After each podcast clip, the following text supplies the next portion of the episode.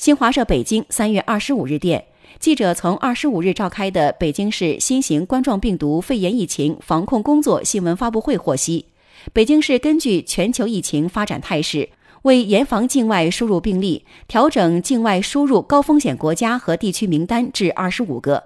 名单具体包括英国、西班牙、美国、意大利、德国、法国、伊朗、荷兰、瑞典、瑞士、挪威。丹麦、比利时、奥地利、葡萄牙、捷克、希腊、以色列、澳大利亚、加拿大、韩国、新加坡、马来西亚、中国香港、日本等国家和地区。北京市人民政府副秘书长陈贝表示，将坚持外防输入、内防反弹的总体策略，继续严格防控新冠肺炎疫情，努力将境外输入病例风险降到最低，努力维护首都安全。